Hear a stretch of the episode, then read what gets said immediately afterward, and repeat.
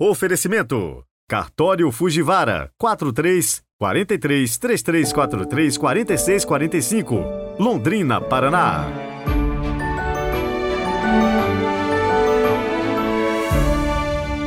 Sexta-feira, 5 de maio de 2023. Boas-vindas a você que vem até nós pelo Spotify ou pelo YouTube.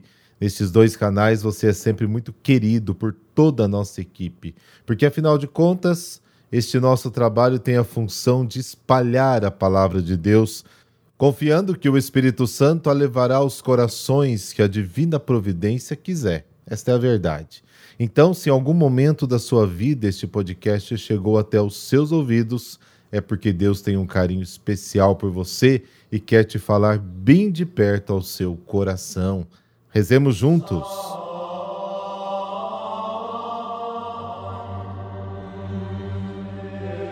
Pelo sinal da Santa Cruz, livrai-nos Deus, nosso Senhor, dos nossos inimigos.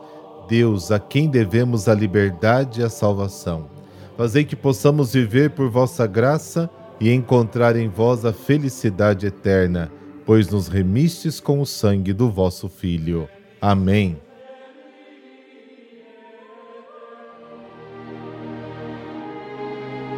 João capítulo 14, versículos de 1 a 6. O Senhor esteja convosco, Ele está no meio de nós. Proclamação do Evangelho de Jesus Cristo segundo João.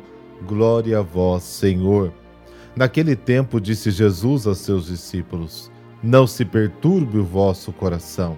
Tendes fé em Deus, tendes fé em mim também. Na casa de meu pai há muitas moradas. Se assim não fosse, eu vos teria dito: Vou preparar um lugar para vós, e quando eu tiver ido preparar-vos um lugar, voltarei e vos levarei comigo, a fim de que onde eu estiver, estejais também vós. E para onde eu vou, vós conheceis o caminho. Tomé disse a Jesus: Senhor, nós não sabemos para onde vais, como podemos conhecer o caminho? Jesus respondeu: eu sou o caminho, a verdade e a vida. Ninguém vai ao Pai senão por mim. Palavra da salvação. Glória a vós, Senhor.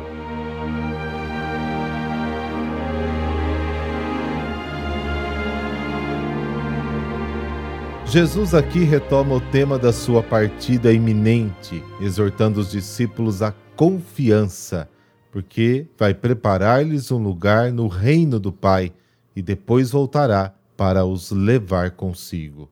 Os discípulos podem sentir angústia e tristeza pela separação do Mestre, mas Jesus os impede, informando-os de que sua distância será temporária, momentânea.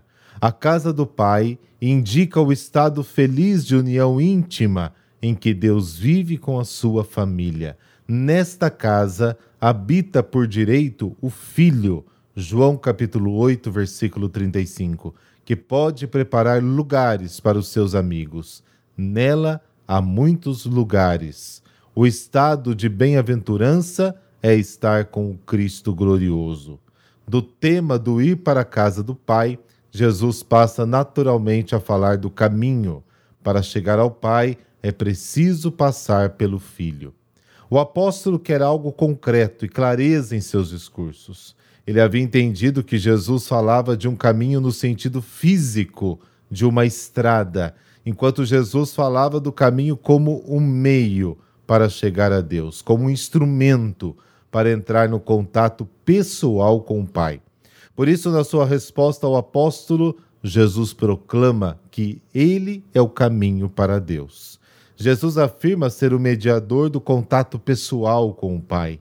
Ninguém pode chegar a Deus sozinho, nem pode usar outros mediadores. Assim como ninguém pode ir a Cristo se não for concedido pelo Pai. Também ninguém pode chegar ao Pai sem a mediação de Jesus. Jesus também proclama que Ele é a verdade e a vida. Os substantivos caminho, verdade, vida são aplicados a Cristo para indicar suas três funções específicas de mediador, revelador e salvador.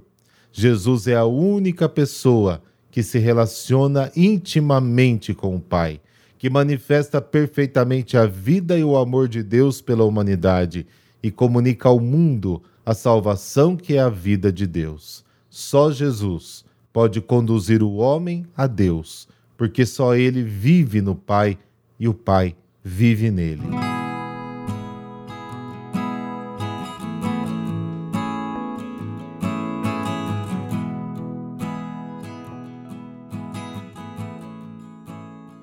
Hoje a igreja celebra o bem-aventurado Gregório Fracoviac, mártir guilhotinado por amor aos irmãos e amor a Cristo.